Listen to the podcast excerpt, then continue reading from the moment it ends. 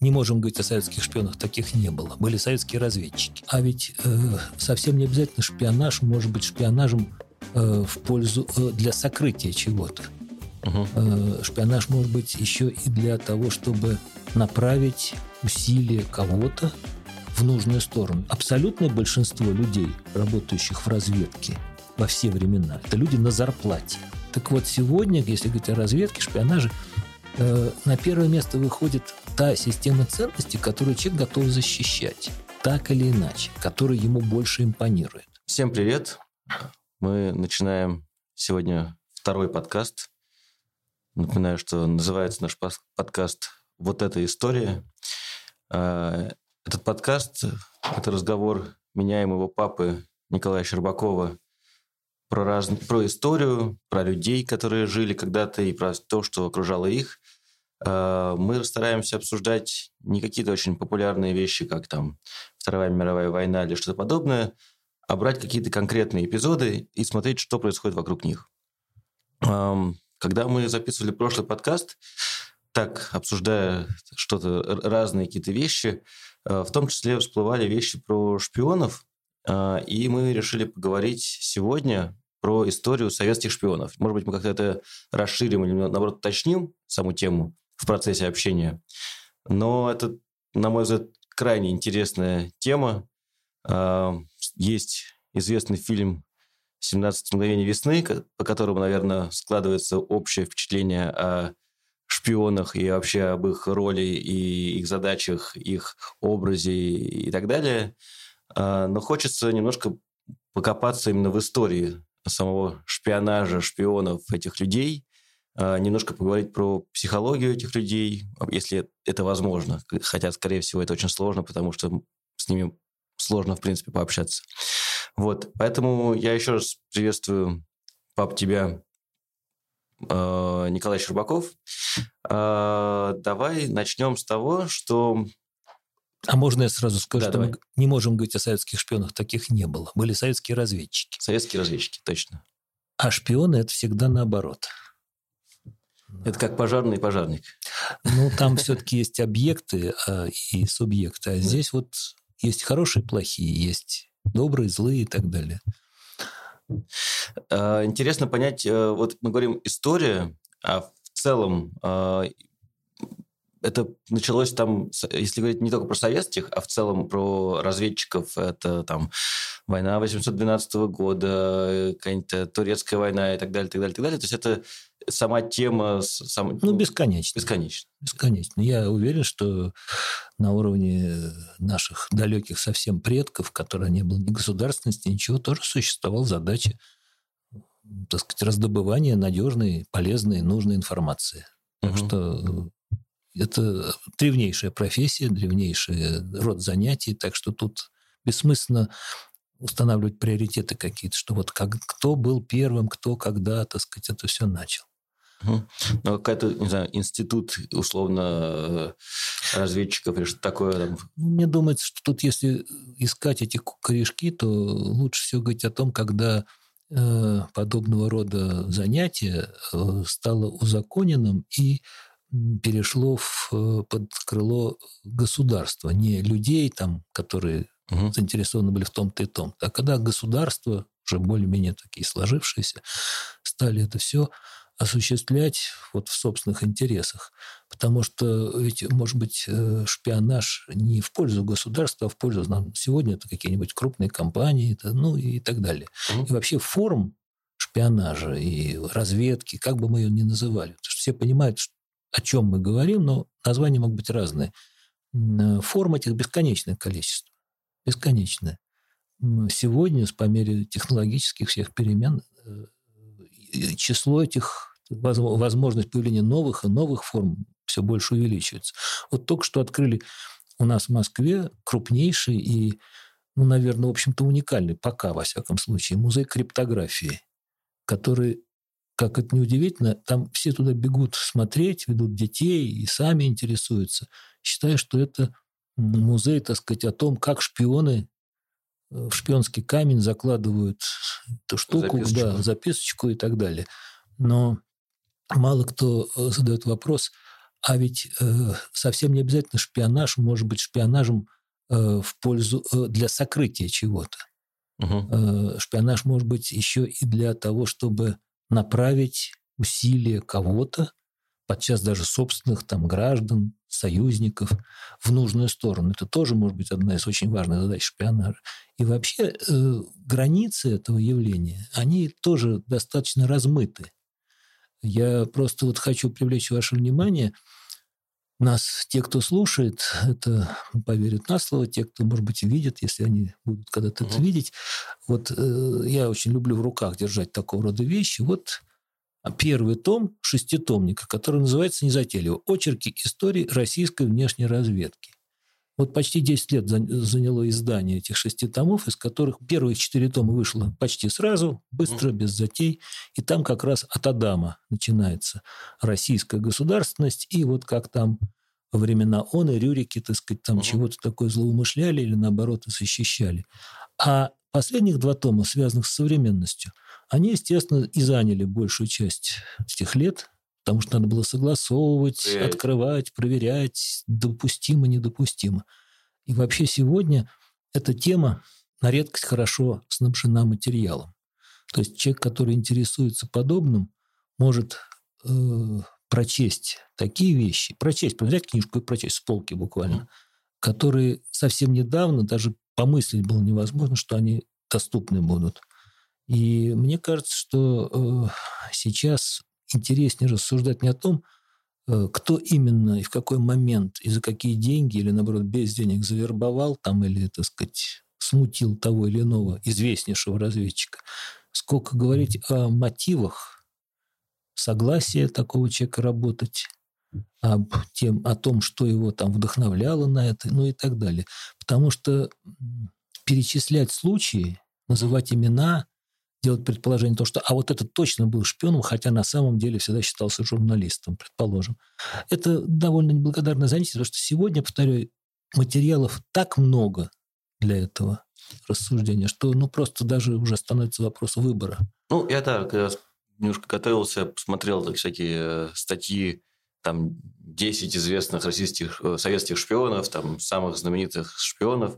И действительно интереснее пообщаться на тему «почему?» или «что заставило?». Один из вопросов такой. А, фамилии шпионов, э, разведчиков, в большинстве своем э, не советские. То есть это вот, в принципе, когда, мы, когда вербуют э, разведчика, то есть когда мы видим образ Штирлица, да, там ощущение, что это как бы такой советский человек, только как бы в немецком мундире.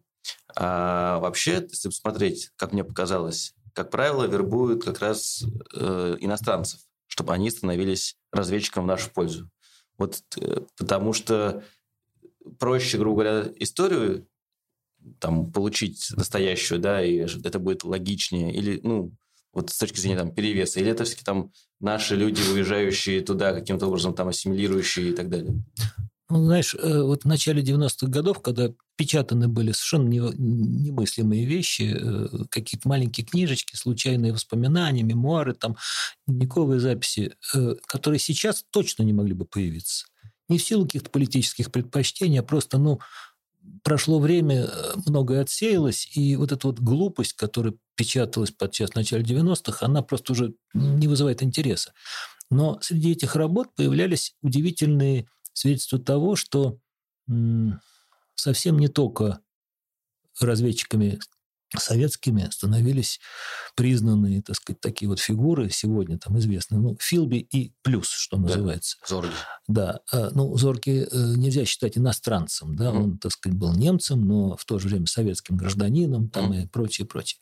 Вот. Потому что огромное количество людей в силу разных обстоятельств начала века 20 и середины века, то есть Первая мировая война, революционные перемены в мире, не только в Советской России, а в мире, и Вторая мировая война, и полное переформатирование мирового порядка дали возможность людям, которые над многим задумывались, э, сделать свой выбор, с кем они, на какой они стороне. В этом отношении холодная война, конечно, это был такой инкубатор – Э, я бы сказал, даже такая оранжерея для шпионажа, Угу. И в силу остроты противостояния, и в силу того, что в орбиту холодной войны оказались вовлечены ну, самые невообразимые люди.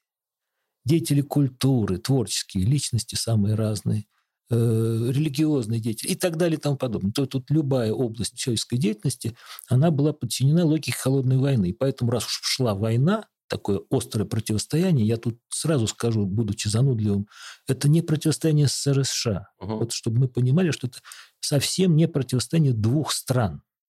Противостояние двух систем, и тем самым каждая система старалась использовать все возможные инструменты и людей, которые были, так сказать, доступны, и, эм, и своих, и чужих.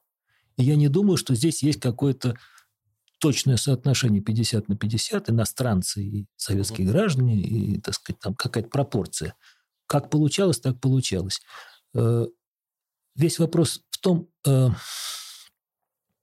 вот я честно скажу, меня больше интересует не кто он там по происхождению, да, а э, что двигало таким человеком. Ну да, это как бы следующий вопрос, потому что кто он, да, это, естественно, как, ну, какой у него бэкграунд, да, чтобы он мог к этому отнестись. Даже не только бэкграунд, у всех же был очень разный. Ну, выпускники, так сказать, ведущих крупнейших и наиболее Кембриджа авторитетных же, да? Да, британских университетов или люди совсем без образования, а такие тоже были, они были фантастически результативными в своей деятельности, вот в этой вот разведывательно-шпионской, э, не бэкграунд, а именно как обстоятельства времени повлияли на их выбор. Угу. Вот не искусство вербовщика. Среди них были фантастически успешные люди. Э, пятерка кембриджская, э, вот это результат деятельности именно таких вербовщиков. Но обстоятельства, момент, ну, у арабов не зря существует поговорка. Дети похожи больше на время, чем на своих родителей. Вот как время воздействовало на этих людей и подталкивало их к тому или иному выбору. И надо сказать, что до холодной войны до окончания Второй мировой, начала Холодной войны, противостояние двух систем тоже ведь существовало, только оно было в других формах. Угу. И оно стало тоже огромной силой, инструментом для того, чтобы люди, задумываясь над тем, вот, так сказать, какую, какую перспективу они для себя видят, не личную перспективу, а с какой концепцией их больше, так сказать, э, привлекает связать свою жизнь. Это они... в том числе вопрос идеологии некоторые там. Идеологическая, э, что они считают наиболее правильным социальным устройством. Да? Э, в конце концов, бывало так, что они, так сказать, шпионили, прости, так сказать, там, занимались этой деятельностью не для кого-то, а их волновало против кого. Да, вот с кем они борются. Угу. А многие, ну, многие, не многие, тут тоже надо считать очень тщательно, они не отдавались отчет, для кого они работают, когда вербовка шла в темную а они работали против конкретного зла. Возьми Испанскую войну, на которой так много людей, Испанскую войну гражданскую, да, которая являлась своеобразным прологом Второй мировой, когда огромная масса людей делала выбор. А, они, так сказать, согласны с тем, что нацистская концепция дальнейшего развития мира восторжествует или нет. И они, проиграв на этой войне, еще больше озаботились тем, а с кем они дальше теперь будут. Интересно, что в этой войне как раз советские разведчики, они были по обе стороны. Филби был на этой войне вроде бы на стороне франкистов. Угу. Был там журналистом. Ну и так далее. Это, так сказать, уже детали, которые можно бесконечно э, обсуждать, э, подробности всех этих действий. Ну вот если, опять же, говорить об этом, то, наверное, как мне кажется, возможно, там это не совсем... Это такое ну, больше ощущение, что в то время уровень там идеологии, пропаганды как был мощнее, там, сильнее, и, может быть, это было проще с точки зрения там, появления этих э, разведчиков, что вот там ну, было более контрастно, что ли. Я не соглашусь, что это было, э, что уровень пропаганды был там мощнее. С сегодняшним уровнем пропаганды со, со всех сторон – ничто не сравнится. Потому что сегодняшняя пропаганда осуществляется во всех измерениях, какие только визуальном, так сказать, через аудиосредства, письменным образом доносится до тебя та или иная, так сказать, информация, становящаяся пропагандой. Образовательный процесс, культура и так далее. А вот то, что а, в середине 20-го столетия, это включая военную пару, совсем были другие представления о противнике. Вот о объем информации о противнике, о том супостате, с которым ты борешься, э, так сказать, люди, приверженные коммунистической идеологии, они, так сказать, э, представляли противника своего по-своему и наоборот. Э, это, конечно, несопоставимо с сегодняшним объемом знаний о реальном потенциальным и прочим противникам. Я и говорю, то есть контраст больше. То есть сейчас ты видишь и это, и это, и это, и ты начинаешь там думать, как оно там может вернуться. Ну, Сложнее сформировать какой-то очень четкий образ. Сейчас этот образ более размыт, что есть там... Ну, как же размыт? Ну, сегодня у тебя для начала просто количество людей, которые понимают иностранные языки в сравнении с тем, который существовал в середине 20-го столетия, несопоставим. Да. Да? самая популярная надпись в мире, которая существует, которая больше всего в мире, Made in China. Угу. Она сделана на английском языке.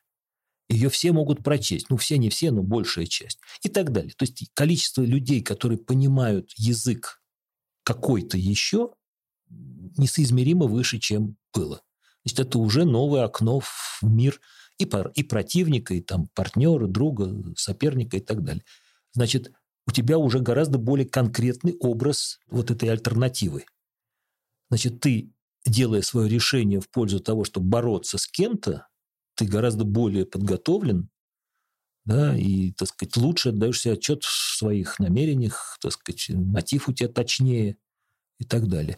Меня смущает другое, что э, при этом вот какие-то примеры, которые становятся известны, людей, занимающихся этим замечательным, благородным, иногда ужасным, злонамеренным делом, показывают, что их-то уровень образованности, подготовленности, их видение мира столь ограничено, столь примитивно, понимаешь? Ну, вот я не являюсь горячим поклонником самого лучшего канала телевизионного всех времен и народов РЕН-ТВ. Но если на уровне телевизионного канала почти федерального Анна Чапман лучшая шпионка всех времен и народов, демонстрирует абсолютную безграмотность в самых разных вещах. Ты поневоле задаешься, как же она могла работать в очистке? Угу. Как вообще, так сказать, она могла существовать? Почему очистка? Ну, потому что Шариков, как он мог работать в очистке, а, в собачьем окей. сердце, да, если он, так сказать... Угу. Да? Так вот, ну, как это вообще можно увязать? Таких примеров очень много сегодня. По разные стороны баррикад, так сказать, существующих. Э, и э, вот это для меня загадка. И когда читаешь мемуары, вот о которых я упомянул, человек, которого готовят для разведки, это действительно так сказать, подтвержденный случай. А он э, не догадывался, что вообще в разных странах есть разные единицы измерения, скажем, дюймы и сантиметры угу. и так далее. Не говоря уже о более сложных вещах. Для него важно, что вот это они и мы, а все остальное не, э, уже не играет роли. Вот это для меня удивительно. И есть еще один нюанс, который тоже, по-моему, так сказать, сейчас э, эм, все меняет в оценке шпионажа, разведч... Э, деятельности разведки, разведчиков. Многим казалось всегда чуть ли не главная составляющая, да, вот это вот умение уходить от хвоста, стрелять, так сказать, ну, бон, бандиана, так сказать, угу. вся эта вот.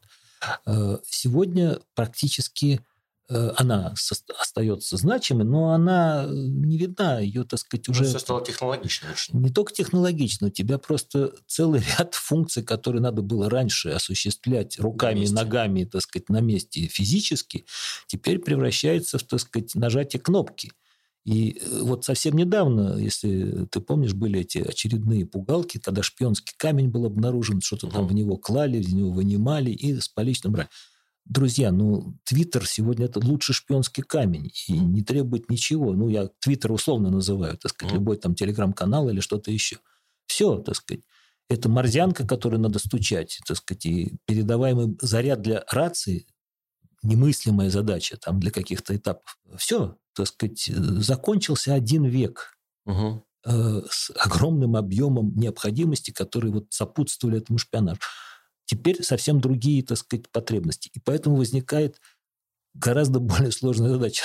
Нужен новый человеческий материал для этого. Вот кто это могут быть? Какие люди могут, так сказать, к этому быть склонны, могут быть использованы и так далее. То есть ребята с ВМК могут быть больше подходить ну, это общее ну, место, да, да. Ну, просто, так сказать, человек, который э, Ну, слушай, ну возьми э, великий ужасный американский кинематограф, где э, э, мистер Кью угу. Бондиане, да, он, в общем-то, где-то сопоставим с самим Бондом. То, что он предлагает ему технологические решения, и чем дальше, тем более значимыми эти становятся. Не просто стрелять во всех из чего-нибудь. А вот так вы можете послать через спутник, так сказать, все, что вам угодно. Слона на веревочке. Я думаю, что э, сегодня э, все эти, ну, все не все, но значительная часть успеха разведки и шпионажа э, это все-таки не... Эм, ну, вот в прошлый раз мы беседовали о финской войне, о зимней войне. Я хочу напомнить слова маршала Маннергейма, не потому, что он главный авторитет во всем этом деле, просто я вот сейчас ассоциативно вспомнил. Для того, чтобы он говорил, для того, чтобы эм, люди э, хотели воевать ну, за соответствующее государство, за защиту государства, надо создать тот уровень жизни в этом государстве, который будет им подсказывать это. Я не точно цитирую, к сожалению, но смысл понятен, понятен да. да. Так вот, сегодня, если говорить о разведке, шпионаже, э, на первое место выходит та система ценностей, которую человек готов защищать так или иначе, который ему больше импонирует, а не э, вопрос вербовки, так сказать, цены, которую готовы заплатить государство за какую-то там информацию. Если люди видят ценность подлинную, она может быть совсем нематериальной, кстати говоря.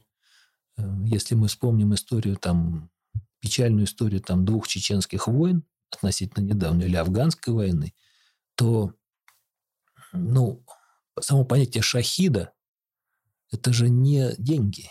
Угу, это же не ценность какая-то. Это главное, это, так сказать, идея, которую человек отстаивает. И чтобы не пропагандировать идеи шахидизма и другие, угу.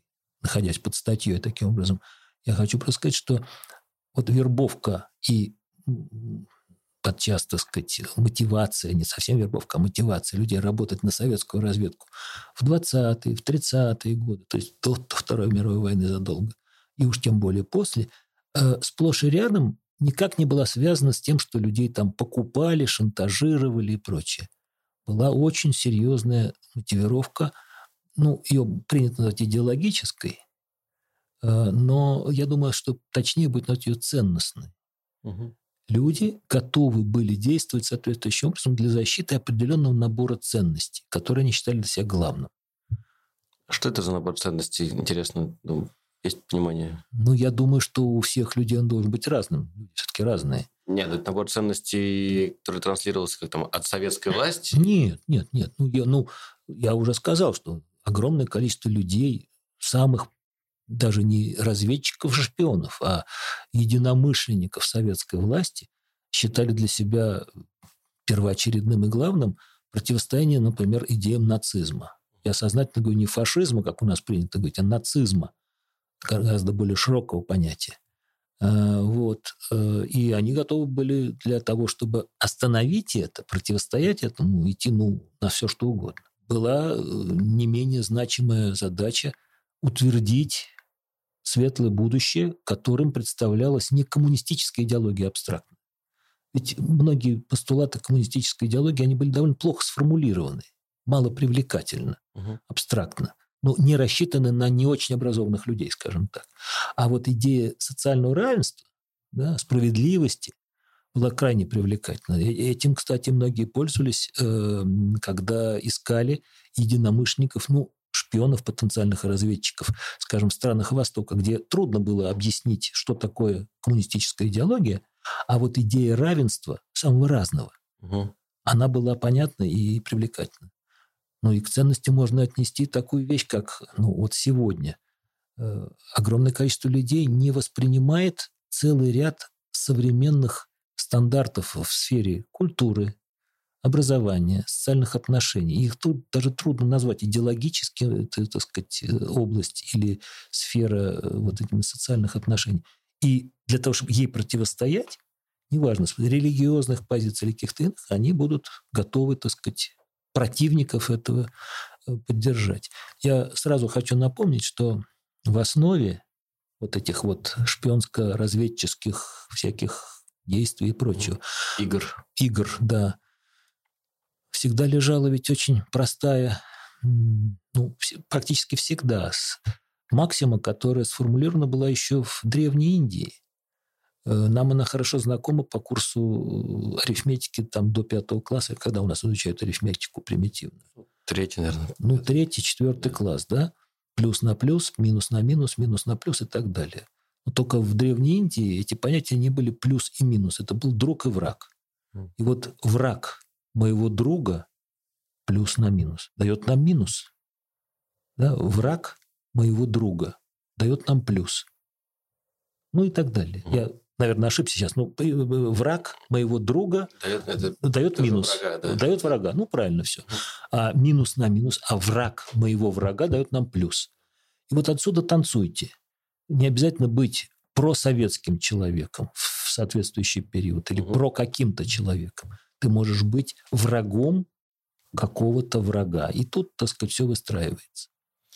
А скажи, вот с точки зрения международных отношений, э, как бы это некоторая догма, наверное, что все все понимают, условно, что у всех есть шпионы, такие разведчики в, другом, в другой стране, и когда кого-то там, условно, ловят, находят, то это там ну, мне так воспринимается, что это не всегда международный скандал, потому что все нет, понимают, что нет. как бы, ну, вы нашли. А да, вы, да, это ну, такая как бы... игра, ну, не хочу сказать в поддавки, но, так сказать, игра с заведомым результатом. Есть официальное такое заложничество, когда вот у вас есть энное количество людей, мы их знаем и даже не трогаем. Ну, и у нас, наверное, то же самое. И, кстати, вот в многих случаях обмена всевозможного, это все подтверждалось. Просто это же действительно то, то те вещи, которые совершают э, разведчики, они достаточно серьезные. То есть это ну, там, да даже и не серьезные. Значительный ущерб там, наносит и политике, и экономике, всему чему угодно. Жизням, там, неважно. Да, но при этом это все равно такая какая-то пари... некоторые паритетные отношения, что это очень Ну интересно. да, некое джентльменское соглашение. Я знаю, что ты знаешь, что я знаю, и так далее. Мне кажется, что э, здесь очень многое зависит от тех людей, которые готовы идти на, непопулярные политич... на принятие непопулярных политических решений и, э, так сказать, вот демонстрировать, что давайте мы их накажем. А как мы можем их наказать? Вот в одном случае санкции объявить, а в другом случае взять и выслать дипломатов. А там уж неважно, дипломатов, разведчиков, журналистов и так далее. Сейчас, по-моему, вот эта вот игра, э, когда э, все ищут, знают, что у тебя есть заложники, так сказать, соответствующие. Э, и вот я сейчас их, так сказать, там начну плющить или высылать, или что-то с ними делать. Она еще больше вот это значение приобрела, э, этот фактор, этот, эта возможность, потому что второй холодной войны вроде не получается, да, она, так сказать, до конца не сформировалась э, во всех, так сказать, сферах. Слушай, а, дайте я перебью, а что значит не получается? То есть что должно произойти, чтобы получилось? Где, где эта грань? Если ну, дело в том, что, на мой взгляд, э, мы, естественно, находимся в острейшем противостоянии, но не двух систем. Угу. Все-таки холодная война в таком чистом виде – это противостояние двух систем. И преданность соответствующих людей своей системе. Преданность до конца. В сегодняшних условиях странно говорить о том, что мы имеем две системы. Для начала, хотя просто потому, что мы э, пытаемся разными способами, мы как э, государство и некоторая часть наших там союзников, единомышленников и так далее, мы из очень сложной каши перестройки, переделки и прочее пытаемся до сих пор не, не до конца успешно и прочее сформировать какую-то особую экономику, основу системы. Да? А она у нас по-прежнему плохо получается. Значит, это уже не система. Это что-то такое промежуточное.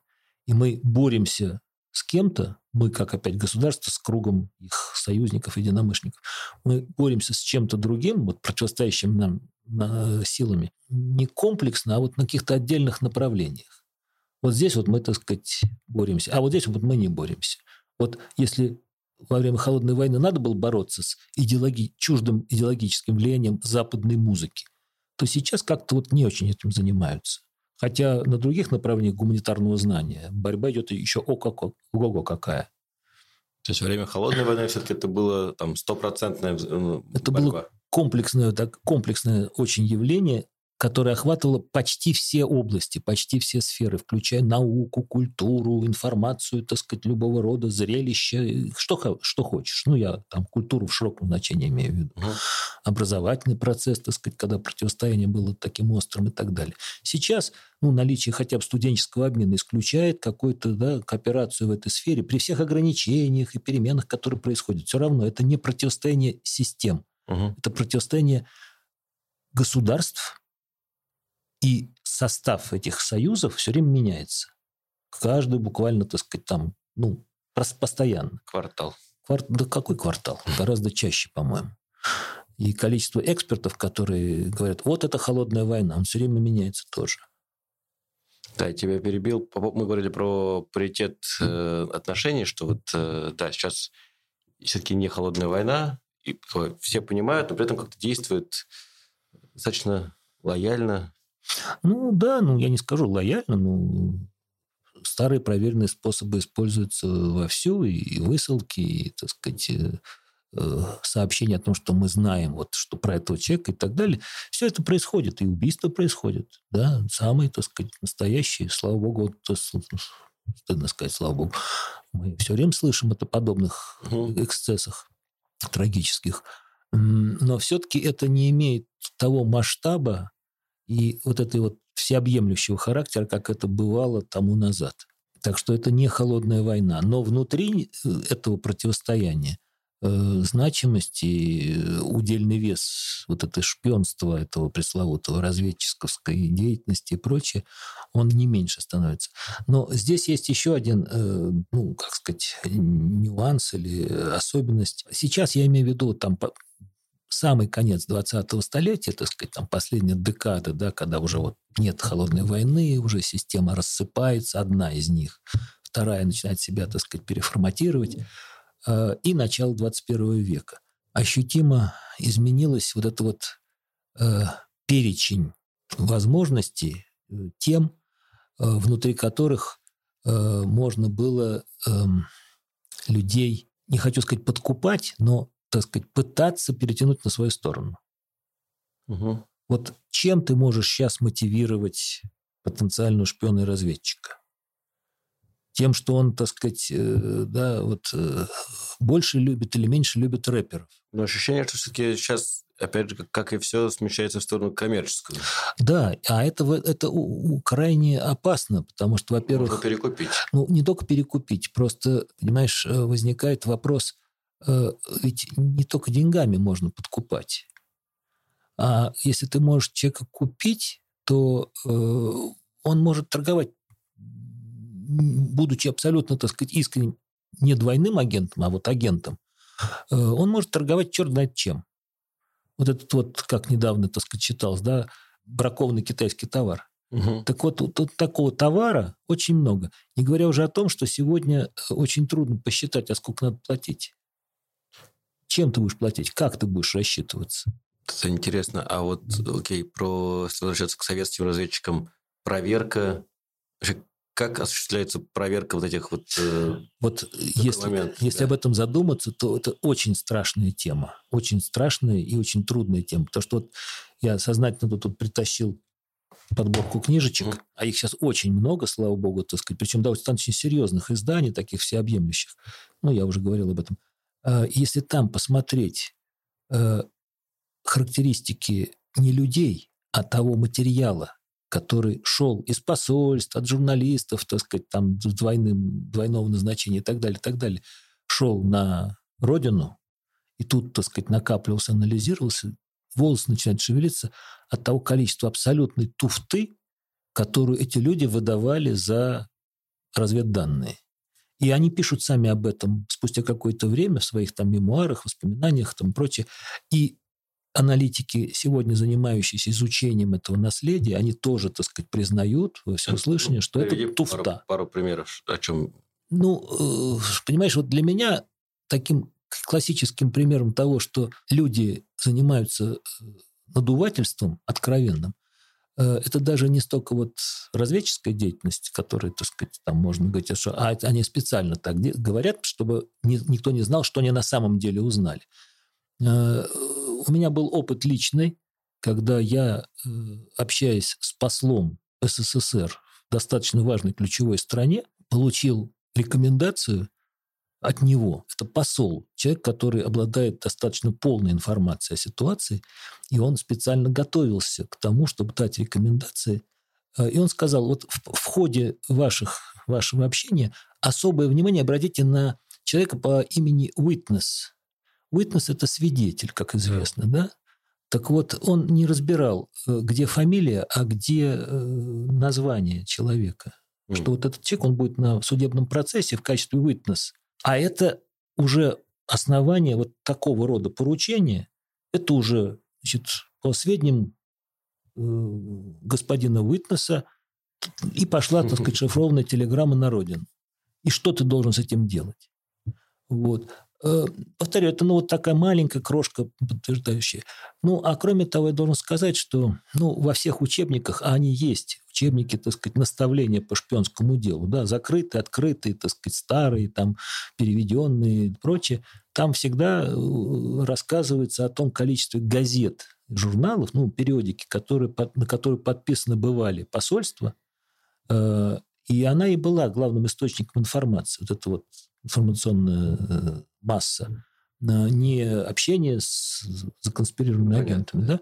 Вот. Эм, значит, журналисты, они в большой степени гораздо более действенный источник информации. И только самые, ну, так сказать, изощренные, вот как Черчилль называл, что шпионы – люди с умом, подобным штопору, способны вынуть, скрыть, скрыть да. так сказать, что-то, вот, вот кажущееся простым и доступным. Ну, сегодня мы видим там, большое количество журналистских расследований, которые там в ну, итоге показывают, все, да. Да, вот уже не нужно, так сказать, ничего. Вот не надо засылать человека, так сказать. Человек сидит и просто анализирует. Ну, и я должен сказать, что, вот ты говоришь, вот приведи пример, да, вот как туфтой. Понимаешь, вот в советское время количество людей, находящихся на соответствующих должностях за рубежом, легально, нелегально, было достаточно велико. Мы никогда не знаем не можем сказать, сколько их там было, ну, мы можем, так сказать, логически заключить, что их много. И вместе с тем, э, например, вот в период ну, 70-е годы, это параноидальный страх в Советском Союзе э, в отношении неожиданного ядерного удара целая колоссальная программа, которая была создана, и все было нацелено на то, чтобы вот не пропустить, как Андропов говорил, не пропустить э, подготовку и вот полную готовность к первому ядерному удару. При ближайшем рассмотрении позже, когда стали так сказать, доступны там материалы и все прочее, выяснилось, что значительная часть вот этих вот сообщений о том, что вот сейчас, вот, вот сейчас жахнем, как в фильме ДМБ говорит, и жахнем, когда найдем бахнем, нужно. Да. да, побахнем. Э, это было э, просто отработка зарплаты э, соответствующими людьми, которым надо было что-то сообщать. Вот они говорят, да, вот готовятся, так сказать, убедительно, а пойди, пойди проверь. Вот. Так что э, нельзя забывать о том, что абсолютное большинство людей, работающих в разведке во все времена, это люди на зарплате. Угу. Не на, им не кошелечки с пиастрами, так сказать, передавали там какими-то, да.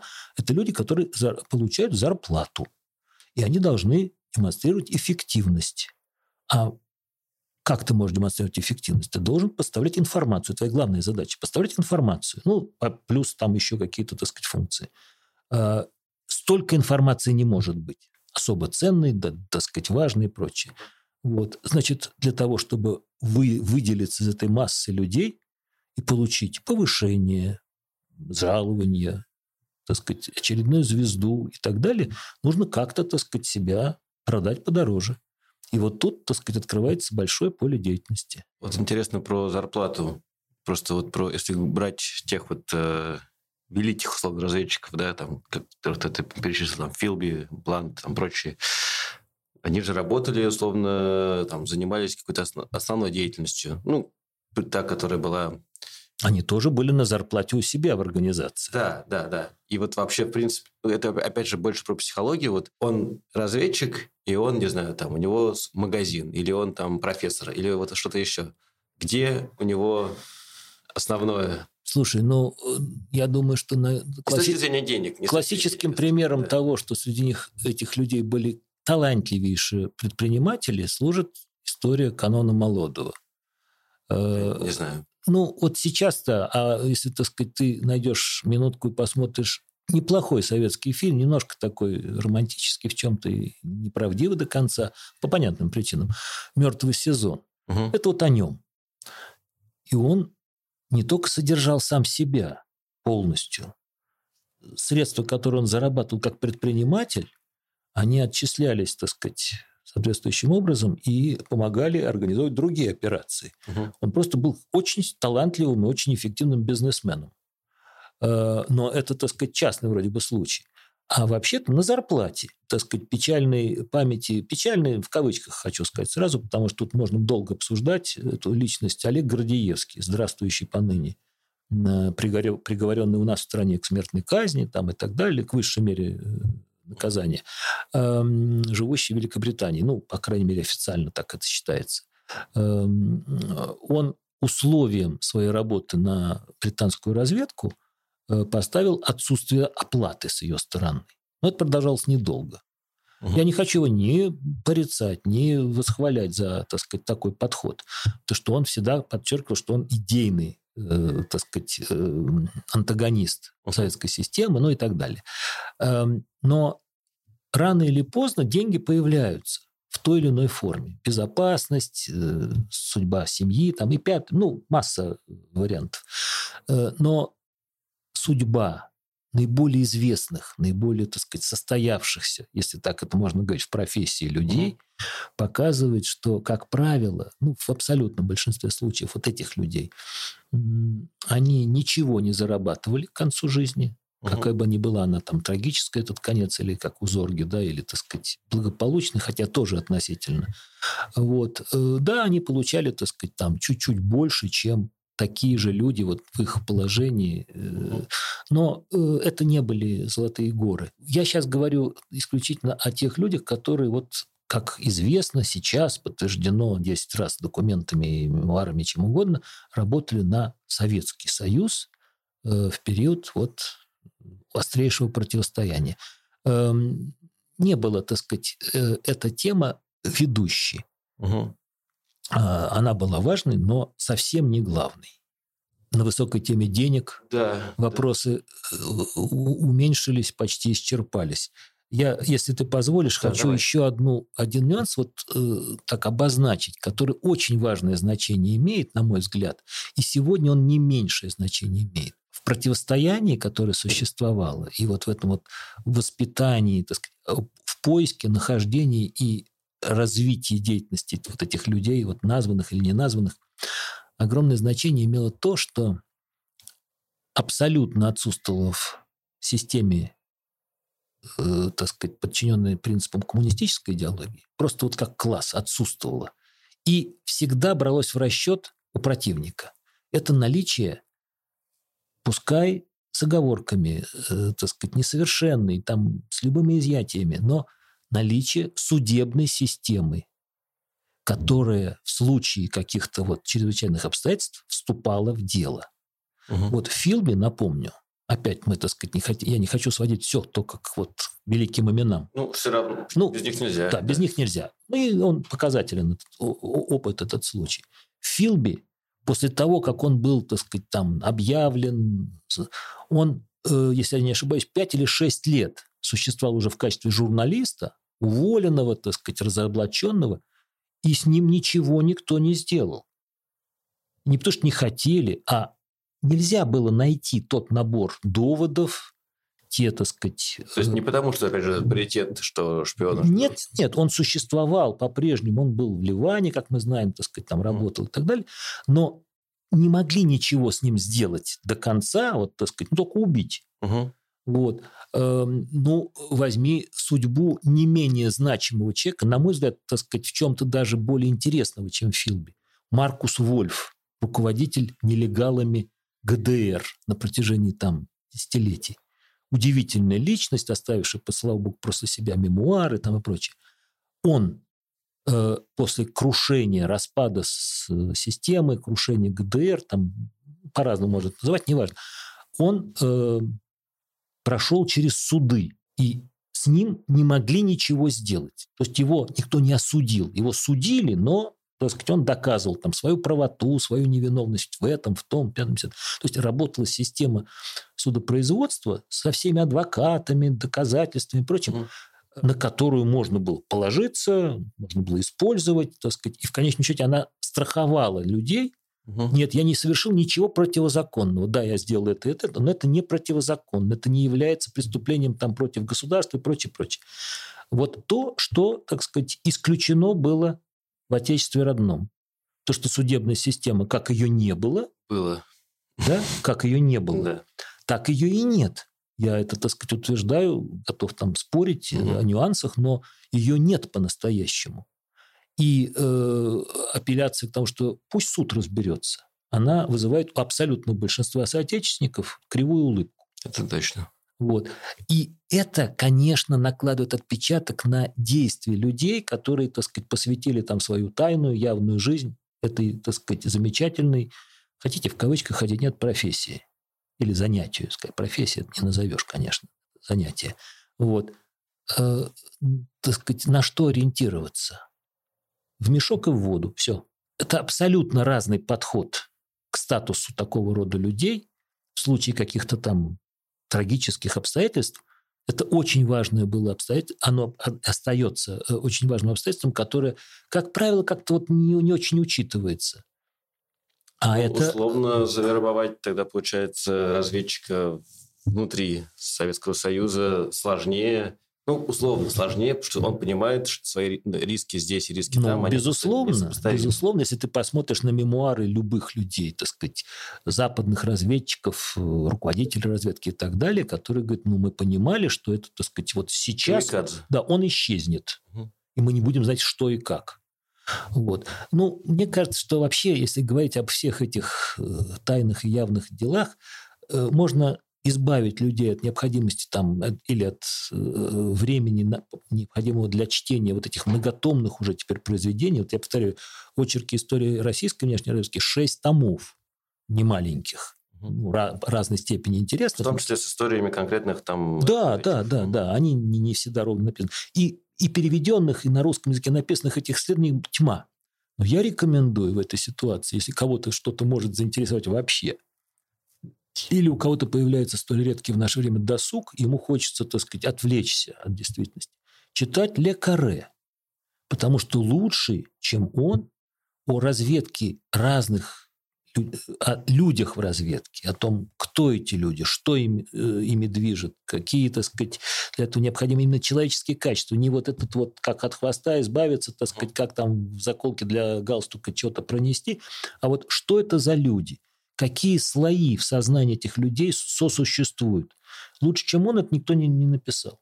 Но только у него есть разные, предупреждаю сразу, романы, есть, так сказать, его бесконечная, как казалось, до тех пор, пока он не скончался, серия вот этих вот люди смайли, так сказать, и всех остальных. Mm. А есть еще несколько его фило, таких почти философских работ, и по инерции их иногда открывают, в расчете, что вот сейчас про шпионов-то прочтем, а там совсем про другое. Я думаю, что мы сделаем подпись э, к подкасту, где ссылочки на книжки, на, да ради на все прочее опубликуем. Эм, интересно пообщались. Мне кажется, такая тема, она абсолютно не... Ее невозможно закрыть. Она абсолютно. Нескончаемая. Такая, да. Именно пообщаться, пообсуждать, пригласить разведчика к себе тоже да, в студию пообщаться с ним. Но это, скорее всего, трудновыполнимая задача, и ты никогда, не, опять же, не узнаешь, что именно он тебе скажет, насколько там есть отфильтровано, не отфильтровано. Уже тоже смотрел какие-то передачи. А, а что сказано специально для того, чтобы да, да, да, да, да. не сказать? Вот, вот именно, да. То есть это да. та проблема, то есть, тот фильтр, да, та, та стена, с которой... Э, поэтому можем так рассуждать на эту тему можно к этой теме как-нибудь вернуться э, и взять не, самых, не самое известное имя какое-то вот одно, потому что среди людей этого рода деятельности э, есть совершенно уникальные личности, не публичные, не сильно, так сказать, они не законспирированы, они не тайны, они известны, но просто уж больно судьба этих людей, ну, абсолютно, настолько контрастна, что угу. ни один бандианский этот фильм, ни ничто вообще не может с ними сравниться с абсолютно реальными последовательностью событий от одного отдельно взятого ну, человека. Без отравочки, например, кто? Ну, э, человек, с которым я, мне повезло быть знакомым лично, мы с ним даже, так сказать, чуть-чуть вместе работали, Иосиф Рамуальдович Григулевич. Угу.